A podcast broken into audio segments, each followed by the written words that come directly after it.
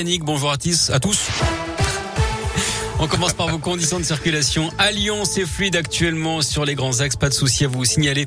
À la une dans la région, un mort et un blessé grave. C'est le bilan dramatique d'un incendie dans une résidence pour seniors à Rouen, dans la Loire. Hier, une dame de 88 ans est décédée. Son mari de 83 ans a lui été grièvement brûlé et transporté à l'hôpital Édouard Herriot de Lyon. Son pronostic vital n'est plus engagé ce matin.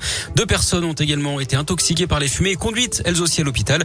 Une dizaine de résidents au total ont été évacués. Neuf ont été relogés à l'hôtel après une nuit très Écoutez le maire de Rouen, Yves Nicolin, qui s'est rendu sur place hier soir. Nous sommes tous tristes pour d'abord les familles, la personne qui est également aujourd'hui euh, euh, entre la vie et la mort, et puis euh, l'ensemble des habitants de cet immeuble qui sont des personnes âgées, fragiles, quelques-unes handicapées, et qui donc ont été particulièrement choquées par ça et qui ont été sorties du lit et qu'on a dû reloger donc dans la précipitation, mais nous nous occupons d'elles et je pense que les choses vont pouvoir rentrer dans l'ordre en ce qui les concerne assez rapidement. Une enquête est ouverte hein, pour connaître les causes exactes du sinistre.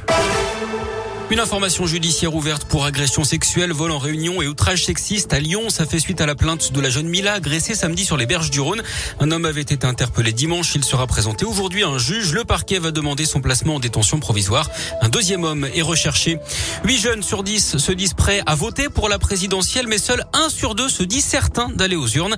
Résultat ce matin d'un sondage Ipsos. D'après cette étude, plus d'un jeune sur deux estime que ses préoccupations ne sont pas prises en compte dans la campagne présidentielle. 78% des ne font pas confiance aux partis politiques.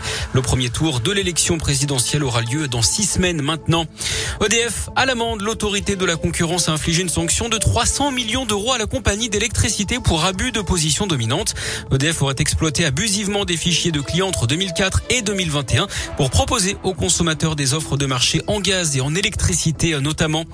Il est trop tôt pour évaluer les effets du pass vaccinal. C'est ce qu'a reconnu ce matin le ministre de la Santé Olivier Véran lors de son audition devant la commission d'enquête du Sénat.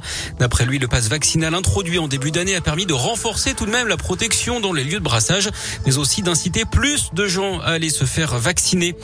Le policier soupçonné du meurtre de sa compagne à Paris, interpellé ce matin, c'est ce qu'annonce le ministre de l'Intérieur.